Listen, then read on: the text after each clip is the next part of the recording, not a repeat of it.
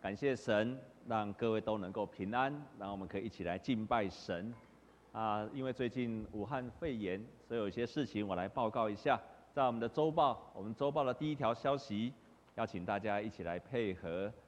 啊，我们在为了让我们在武汉肺炎的时候，可以大家安心的来做礼拜，所以我们几项事情，请大家来配合。啊，第一个就是我们到教会的时候，请跟瞳孔配合，不管是量体温，还有消毒你的双手。第二个，如果你有发烧的现象，那你就留在家里面，然后你可以透过 FB 上的直播来看，也可以跟我们一起做礼拜。在那直播上，你也可以看到叶牧师，所以不一定要到现场。第三个，我们用拱手来代替握手，啊，用拱手来请安，你可以跟他说平安喜乐，啊，代替我们的握手来请安。还有特别要叮咛的哈，我们在爱餐的时候，你在盛饭的时候，请不要讲话。啊，第五个，做礼拜的时候，我们会尽量鼓励各位戴口罩。啊，我们的教堂的门跟窗都会打开。啊，也许会吵一点，不过这是过渡时期，请大家帮忙的配合。那如果你有最近到港澳或者是疫区、中国等等去旅游或者出差的。啊，也建议你回来之后，可以在家里两个礼拜之后，然后再来参加我们的主日崇拜，这都是一个建议。啊，亲爱的弟兄姐妹，在上个礼拜我用顺服这个主题，然后我在说顺服其实是困难的，可是顺服呢，却是带来极大极大的荣耀还有能力。顺服虽然很困难，但是只要你愿意，你就可以做到。我要再说一次，在顺服是困难的，对基督徒来讲也是个困难的功课。可是只要你愿意，你一定可以做得到。所以我们常常说，顺服就怎样蒙福。那另外有个姐妹说，蒙福就舒服。好，我们跟左右的人跟他讲说，祝你因为顺服而更舒服。好几年前，我还是公报社的童工的时候，然后我有机会啊去拜访，同时去访问天主教的单国喜主教。那个时候他已经是枢机主教了。枢机主教在全世界，全世界的天主教也不过只有一百九十三位。你看天主教那么多，但他是台湾唯一的枢机主教。所以那个时候我就很好奇的问他一个问题。我说主教啊，你是怎么努力可以做到主教这个位置啊？我用“努力”这个字问他，他就回答我说：“啊，他回答只有两个字，顺服。”我听完了，当时候我很年轻啊，啊，当然现在也很年轻啊，那个时候更年轻。我听到他这个答案哦，我可以跟你讲。我那个时候四十几岁，听到这个答案哦，极不满意。什么啊？你干到这么高的职位，你只给我回答说顺服？难道顺服这么有力量吗？还是你不肯透露你努力的过程？还是你不想讲？还是你随便搪塞我？他说就是顺服。原来在两千零六年的时候，他被。全世界的罗马教皇把他任命为枢机主教，在任命他之前，其实已经任命两个人了，那两个人都拒绝担任枢机主教，所以当他被任命为枢机主教的时候，他就写了一封信给当时的罗马教皇，然后跟他说他要拒绝这个服饰，拒绝这个职务。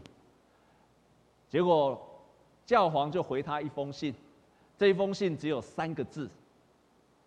因为他跟教皇说：“我不配，我没有能力，我没有办法。”教皇只给他回信当中只有三个字：“You can learn。”你可以学，就这三个字，所以他就承接了下来了。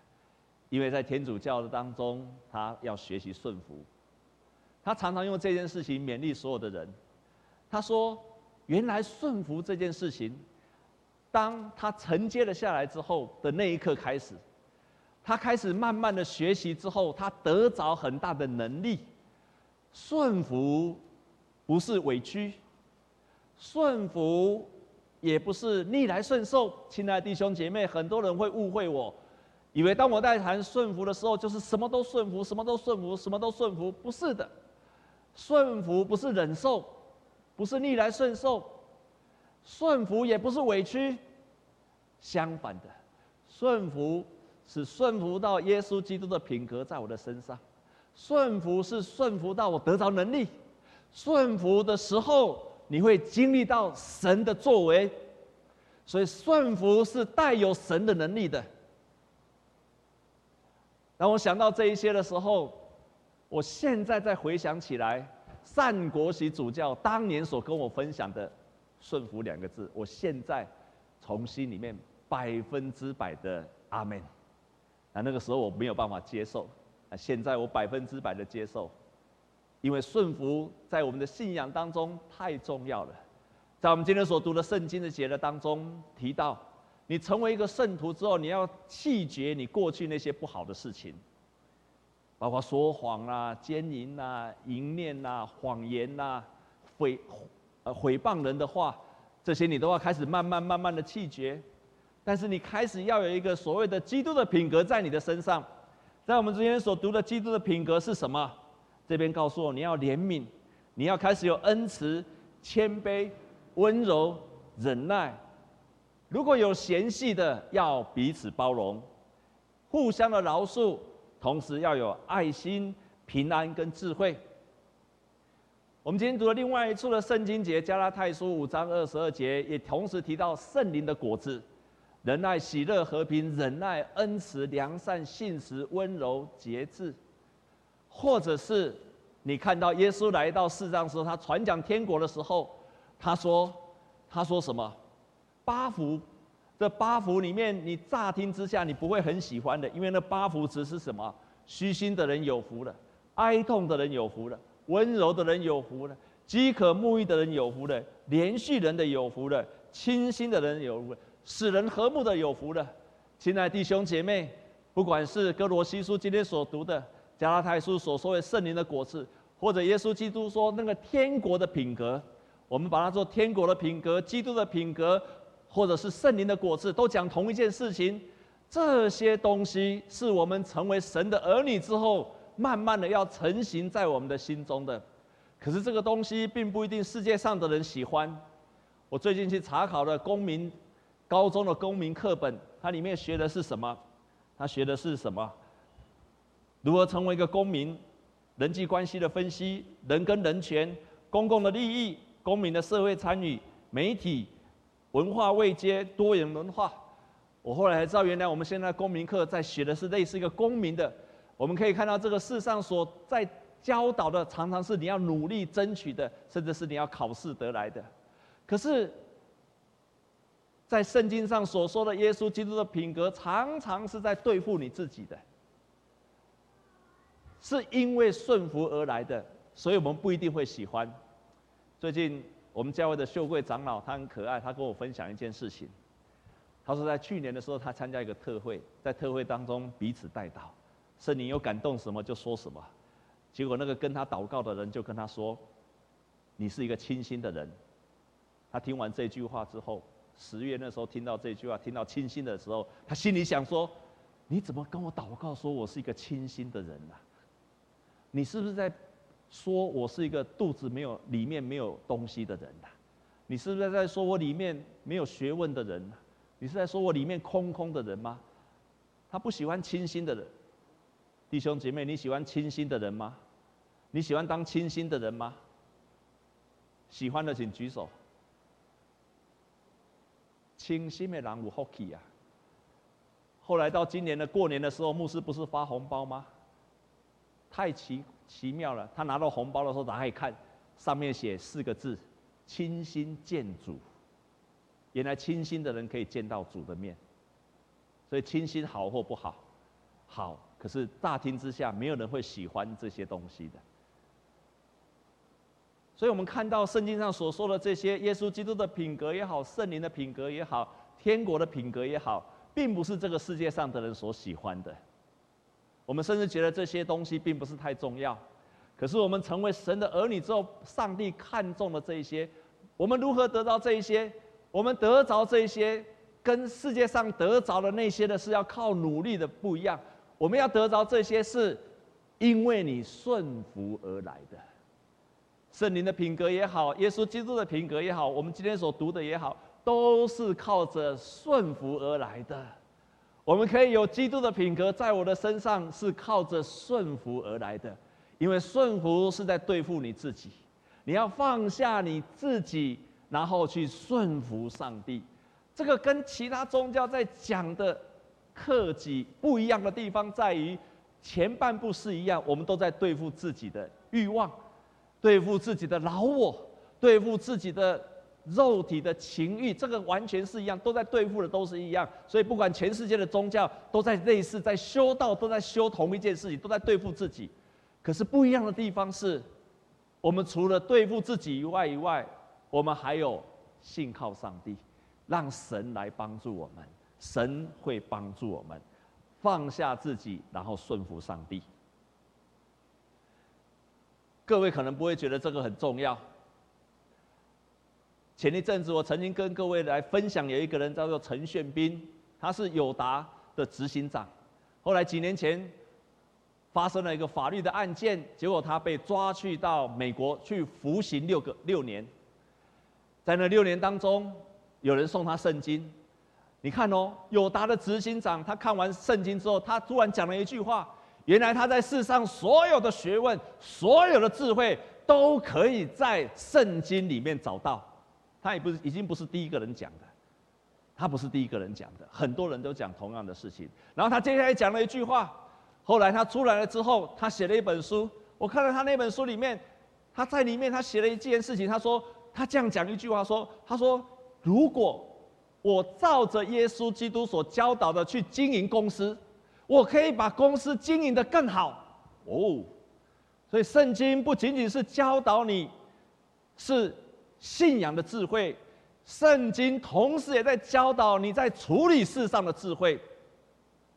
他就这样讲，陈宪斌就这样讲，他说：“他说我如果能够像耶稣一样，这种服务别人的态度来经营我的公司，带领我的团队，我一定会更有效率。”耶稣说：“要爱你的邻舍如同自己。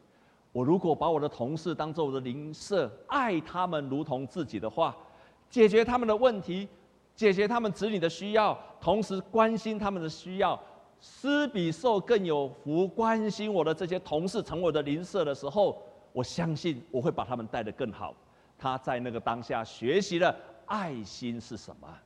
他继续说：“他说，我是一个执行长。”在座各位，执行长最重视的是什么？是什么？绩效跟业绩。最重视绩效跟业绩。可是我过去都重视绩效跟业绩，我很少成为像耶稣基督一样的仆人，都是我太太在服务我，都是我的同事在服务我，我从来没有去服侍我的同事跟我的家人。可是。我如果不再重视业绩营运，而是我用服侍我的仆人的态度去服侍这些员工跟家人的时候，我相信我可以把经营，我可以把公司经营得更好。然后他又说，我在公司的时候是一个领导者，领导者最容易有情绪化的。在座各位有没有当上司跟主管的？你是不是个很有情绪化的人？主管常常是很有情绪化的人。那家里面常常爸爸也是最有情绪化的人，他说，所以往往很容易情绪让同事不知所措。可是如果我当仆人就不一样了，我会更加的谦卑。他就学习了包容别人。他最后说，他说，我当主管的时候最常犯的一件事情，就是快人快语，而且常常打断人的说话。然后当他开始学习当仆人的时候，原来我要学习像耶稣帮人家洗脚。我也许不需要帮我的同事洗脚，但是我至少做到不要论断人，以免被人论断。亲爱的弟兄姐妹，他都是从这个陈炫斌友达的执行长，就从耶稣基督的当中顺服当中，他一件一件的学习品格出来的。这个世界上很多的事情都是靠争取而来，他们要争取这个世界的东，这个世界的西，他要学更多。可是，成为耶稣基督的门徒，常常是对付自己，对付自己，才能够得到这些基督的品格在他的身上。我们看圣经中有一个很伟大的人物，是我最欣赏，我觉得圣经当中他是最伟大的人物，他也是最好的领导者，就是摩西。我最欣赏摩西的，超级欣赏摩西。这个摩西呢，他的生命当中学习了两件顺服的功课，两件顺服的功课。当上帝呼召他的时候，他跟上帝说，他心里很恐惧，非常的恐惧。所以他他恐惧三件事情。第一件事情，他跟上帝说：“上帝啊，我的以色列百姓没有一个人认识我，他们不会听我的。你叫我去带领这两百万人出埃及，他们不会听我的。”这是他第一件恐惧。第二件恐惧，他跟他跟摩西说，哎，他跟上帝说：“上帝啊，法老王不会听我的。法老王他有权势，他是君王，他怎么可能让这两百万的人离开呢？他是他第二件恐，他会把我给干掉了，他怎么可能听我的？这是他第二件恐惧。第三件恐惧，他跟上帝说：上帝啊，我是一个拙口笨舌的人，我什么能力都没有，而且我说说话个紧憨慢，我下面拢无。那我怎么办？他心中把所有的恐惧都跟上帝说了，可是上帝跟他，上帝只有回他一句话说：“摩西呀，你的手中有什么？”在座弟兄姐妹，请问摩西的手中有什么？有什么？有什么？有拐杖。他是个牧羊人，上帝就跟他说：“你有拐杖，那个拐杖代表什么？你有拐杖，这个拐杖你把它丢在地上，它就变一条蛇了。”可以对付法老王，他旁边所有的所有的那些祭司，那个拐杖，当摩西把拐杖把它点在红海当中，红海怎么样了？分开了。当那个拐杖击打磐石的时候，磐石就流出水来了。亲爱的弟兄姐妹，这件事情让我想到太美好了，太棒了。你可能什么都没有，可是你手中有个拐杖，只要你愿意顺服了下来，上帝就使用你。成为他成就大能的工具。如果你顺服了下来，如果你顺服了下来，你手中即使只有一个拐杖，上帝的能力就彰显在你的身上，透过你去彰显能力出来的。所以摩西拿的那个拐杖可以胜过法老王，摩西拿着那个拐杖可以点下红海，可以击打磐石，他手中就是那个拐杖，因为他顺服。顺服就会带来的能力，顺服带来的极大的能力，是上帝可以使用你的能力。摩西的顺服在哪里？胜过自己心中的恐惧，也是顺服；胜过老我当中的恐惧，然后顺服上帝。放下恐惧，顺服上帝，上帝的能力就出去了。赞美主！常常我邀请弟兄姐妹出来服侍的，他就说：“我不会，我不能，我不行，我什么都不行。”我现在想想，不行，我一定要学上帝一样。不行，你手中有什么？我一定要逼这个人来服侍，逼他到底。因为我逼他到底的时候，上帝的能力就会在他的身上。You can learn。你只要认认认认认认到最后，你就会变主教了，懂吗？认认认认认认到最后，你就会变摩西了，阿妹吗？好，愿意开始出来服侍的，请举手。怎么都是已经在服侍的人在举手啊？You can learn。你只要说我愿意，上帝的能力会给你，上帝的时间会给你，都是在顺服的当中。这是摩西学到的第一个顺服的功课。摩西学到第二个顺服的功课。圣经中，在民书记记载摩西的时候，有这样一句话说：“摩西为人极其谦卑，胜过世上的众人。”你想想看，这个打磐石水会出来，点红海红海会分开，大大赢法老王的这个摩西，他是个。超有能力的人，可是他同时是极为谦卑，胜过世上众人。这两个，这两个很有能力的人，通常要很骄傲，脾气要很不好。很有能力的人，通常对人都讲话很快、很凶。很有能力的人，常常性格都很暴烈。你是这样的人吗？是吗？那你大概是没有能力的人，所以你没有这个问题。我就有这个问题。我常常觉得我有这个问题。好，可是摩西很奇妙，他是个大有能力的人，可是他又是同时很谦卑的人。我觉得这两个根本很难放在一起的人，怎么同时在摩西这个人身上？太了不起了，太了不起了！为什么？因为他谦卑。当他还是埃及王子的时候，他每次都想要靠自己的能力，所以他想要靠自己的能力去出手打别人的时候，当他开始带领以色列百姓出了埃及，过了红海，在旷野的时候，你知道吗？摩西是拯救以色列百姓，把他们从奴隶之地救领出来的。他一到旷野的时候，所有的人都反对他，甚至要置他于死地。哇！我那是摩西，我早就不干了。但是摩西在那个时候，他学习到非常宝贵的功课。每一次，每一次人家反对他，当所有的百姓没有东西吃的时候，就对摩西抱怨、怨恨他、抱怨他，为什么你要把我们带到这个地方？甚至想要杀死他。不仅这样。他的家人都起来反对他，他的姐姐，他的姐姐米利暗起来反对他说：“凭什么只有上帝对你说话？难道上帝不会对我说话吗？凭什么你有这个领袖才带领我们？难道上帝不会呼召我们来带领吗？”连他的姐姐都起来反对他，还不止这样子。当时候，当他们到旷野去的时候，犹太人以色列的领袖当中的两百五十个人起来，叫做可拉党，你用带头的这个可拉党。他们两百五十个领袖带领所有的以色列人起来反对摩西。他们同样一个理由说：“凭什么我要听你的？难道上帝只对你启示吗？难道上帝不会对我说话吗？”他叫这些以色列人都起来，不要跟从摩西。你知道吗？摩西遇到这几件事情的时候，每一次反对他的时候，他都做一个动作，跪拜在神的面前。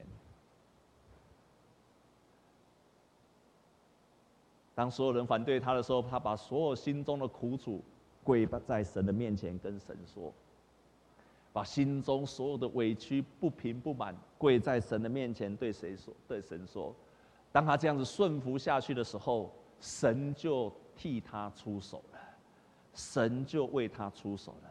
他放下自己的骄傲，这是第二件他学的功课。他放下了骄傲，顺服上帝。”上帝的能力就在他的身上，为他来出手了。所以当他这样照着神的旨意这样去做的时候，你知道吗？他的姐姐米利暗因为攻击他、诽谤他，米利暗就得了麻风病。神替他出手。那些两百五十个可拉党反对摩西的人，上帝让地裂开，上帝处罚了这些人。上帝在一个人顺服的时候，神就为他出手了。很奇妙，很奇妙。我们在信仰当中所学的，跟这个世界上所学的有一点不太一样。但这好像十字架的两面，在十字架上，在十字架上，十字架有两面，有一面是代表什么？有一面代表是上耶稣基督的复活，耶稣基督的大能，耶稣基督的能力，耶稣基督的荣耀。可是十字架的另外一面，十字架的另外一面是耶稣基督的受苦、受死、委屈、谦卑、顺服到底。如果你只相信十字架的这一面，只有荣耀能力，那么你的叫做这个就是常常人家批评的叫做成功神学，因为你只相信十字架的这一面。可是如果你相你只相信十字架的另外一面，耶稣是虚己，然后谦卑，然后顺服，然后受苦，被钉死，那你如果只相信这一边的话，那你叫做失败神学。我们相信耶稣基督的人，既同时相信这一边，也相信这一边，这两个要合在一起，才叫做一个完整的十字架。因为在十字架上，既有耶稣基督的受苦到死，可是也有基督复活的荣耀。成为神的儿女，有顺服到底，可是神的儿女因为顺服到底，有到底有神的荣耀在他的身上。哈利路亚，赞美主。因此，基督徒绝对不会只有委屈的，他同时经历到神的大能。当你把这两个放在一起，才是完整的一个基督教的信息跟完整的十字架。很有趣的一点，很有趣的一点，弟兄姐妹，你有所不知，在西方，他们在面对很多很多犯罪的人，尤其是那些有瘾的人。我们知道是在西方，有些人很多人酒瘾，有些人有很多的药瘾，有些的毒瘾，甚至有些有性的瘾，或者有些人像在座各位，大概前面大概都没有，不过你大概有手机的瘾，离不开手机啊。尤其很多年轻人有那个要打撸，撸来撸去。如果你有这样瘾的人，他们在对付这样的瘾的时候，他们后来从这样的经验的当中，就发展出了戒戒酒的十二个步骤，如何帮助这些上瘾的人，不管他是性瘾，不管他酒瘾，不管他是烟瘾，不管他是毒瘾，不管什么样的瘾，反正这种瘾的人，他们帮助他们发展出了十二个步骤。这十二个步骤后来非常有效，特别帮助那些有酒瘾的人。十二个步骤当中，对那些来求助的人，给他们第一个问题就是：你愿意承认你对这些药瘾毫无能力吗？而且你相信，你对药瘾对这些你已经毫无能力，而且我相信我需要有一个跟我能比我更有能力的大能者，他可以帮助我。我愿意接受别人对我的帮助吗？你看看，他不是来跟你说，哎，我们说我一定可以胜过的，我一定可以赢的，我一定呼口再喊再喊再喊，不是这样的。你来到这个戒酒中心的第一步是说，你必须先承认我无能为力，我需要人帮助我，我需要神的帮助。亲爱的弟兄姐妹，这个就是从基督教信仰来的。这就从基督教信仰，我看很多人来教会之后，他生命不会改变，他软弱还是一样软弱，他过去的罪恶还在那罪恶，他过去的所有的不好的习惯还在他的身上，他的性格没有什么改变。很简单，因为他从来就不顺服，他不顺服，他不顺服什么？他不相信，他不肯加入小组，他不相信他需要别人帮助他。可是我可以跟你讲，我可以跟你讲，我看见很多人他开始顺服的时候，他愿意顺服，让他的。弟兄姐妹来帮助他，他愿意顺服在上帝的权柄之下，他愿意承认说：“神啊，我没有办法，我需要人家帮助。”他就得救了，他就改变了，他就经历了神了。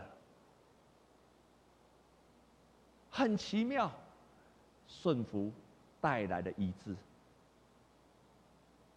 带来了极大的医治，顺服带来的能力。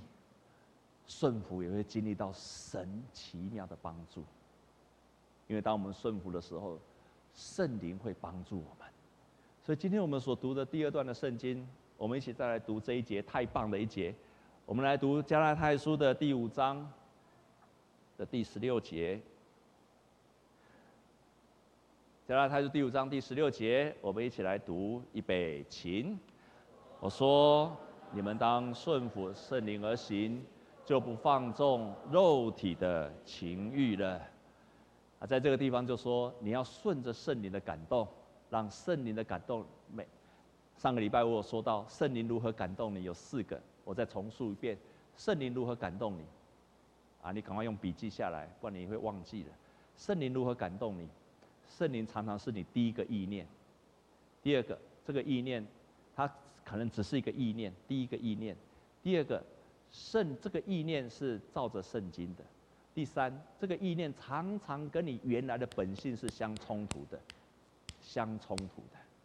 第四，圣灵常常借着另外一个人来告诉你，一个属灵的人，一个朋友来告诉你。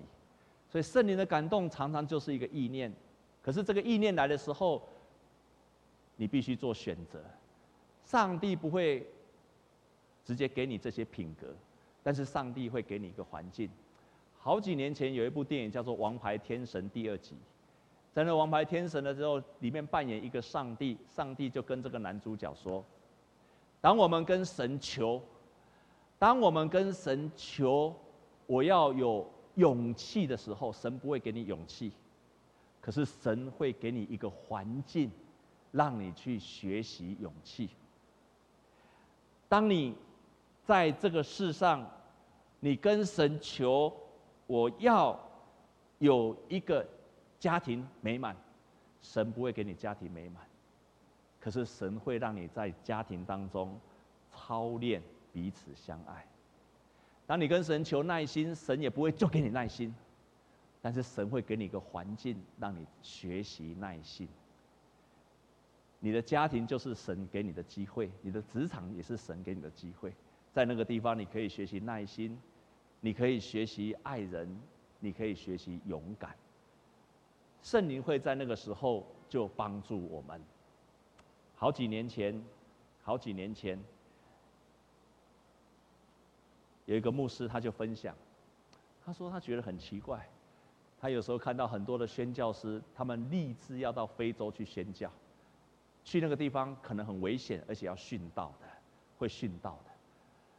但是他看这些人说，这些人明明很愿意殉道，为主付出一切，可是在他的生活现场，他只要遇见不如意的事情，他就开始抱怨了。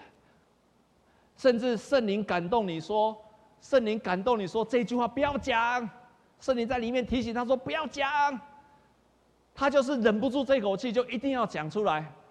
所以这个牧师后来就发明了一句话，他说：“圣灵如果感动你，你吞下一句话，就是在殉道了。那个吞下一句话，比殉道还要难呢。哇，这个我超有体会的。我以前在台南教会公报社的时候，遇到一个宣教师，从美国来的宣教师，千里迢迢来在台湾做宣教师，非常的辛苦，而且在台湾奉献了三四十年。可是我觉得奇怪，为什么一种……他常常抱怨、抱怨再抱怨，他都已经为了台湾付出那么多了，他一生的心血，可是却常常抱怨。真的，你为主吞下一句话，就是为主殉道了。那个殉道比吞下一句话还难。弟兄姐妹，你不用到非洲去殉道，你也不要到哪里去殉，你只要在家里面吞下一句话，你就在殉道了。阿门吗？我们跟左右的人跟他讲说，你吞一句话就是在殉道了。一句话可以不用讲，你就在训道了，这就是学习，这就是学习。有一个又碰到一个牧师，这个牧师跟我说，他说，这个牧师我看起来大有能力。有一天我碰见他的时候，他跟我讲，他就分享一件事情。我们常常会羡慕这个人很有能力，可是常常这个人很有能力的背后是他顺服有多少。一个神的仆人有多少的能力，是因为他背后有多少的顺服。我们可以多少的服侍的能力，常常是背后你有多少的顺服。所以这个牧师，我觉得哇，他怎么祷告这么有能力啊？他怎么神圣灵常常与他同在？他祷告也能够医病，哇，怎么很大能力？他有一天就跟我说，他说有一天他到机场去等飞机的时候，然后在那边走进去候机室，一走进去的时候就看到有一个人，这个人呢就是他的。把他爸爸都回啊几年郎啊，而且都回啊几就消失不见了，好几年都已经不见了。结果他打踏进那个候机室的时候，就看到这个人了。弟兄姐妹，这个人帮他爸爸倒了好几百万的钱，但他踏进去的时候看到这个人了。弟兄姐妹，如果这个人倒了你几百万的钱，你碰到他，请问你会想怎么做？你会怎么反应？你会怎么做？要是我啊。先把他抓起来毒打一顿呢，还要他把钱吐出来。圣灵在他里面提醒他说：“你要饶恕他，还要去跟他问好。”天哪，天哪！第一个意念违反他的肉体，但是圣灵在里面催逼他，有没有照着圣经的教导？有，所以他就走过去跟那个人说。你还好吗？这个人吓死了，因为他以为他要来跟他要债。这就是圣灵的感动，在他顺服了之后，上帝一点都没有亏待他。他所过去所失去的，神都还给了他，而且他得着了更大的能力，祷告更有能力，神加添。好几倍、好几倍的祝福在这个传道人的身上，顺服就蒙福，蒙福就舒服了。我们因为顺服，不是委屈，顺服是有神的大能，顺服我们会顺服到基督的品格在我们的身上。顺服，当我们顺服的时候，同时也是上帝能力要彰显的时候。我们同心来祷告。亲爱的主，我们说我愿意，请帮助我。我们要顺服在你的圣经的启示，我们愿意顺服在你圣灵的提醒，我们愿意顺服在那些带领我们的权柄之下。主啊，教导我们顺服的功课，求你也帮助我们弟兄姐妹。当我们生命当中有些正需要顺服的时候，求你与他们同在。愿圣灵的催逼不断的催逼他们，不断的提醒他们，直到我们甘心乐意的顺服，好让基督的品格就显明成就在我们的身上。主啊，这个世界上的人想要得到更多，我们却愿意放下自己顺服上帝。我们愿意放下自己的恐惧、担心，也愿意放下我们的骄傲。都求主你来对付我们，奉耶稣基督的名祷告，阿门。这礼拜到此结束，请大家移动脚步到教育馆地下室备有爱餐一起享用。愿上帝祝福你们。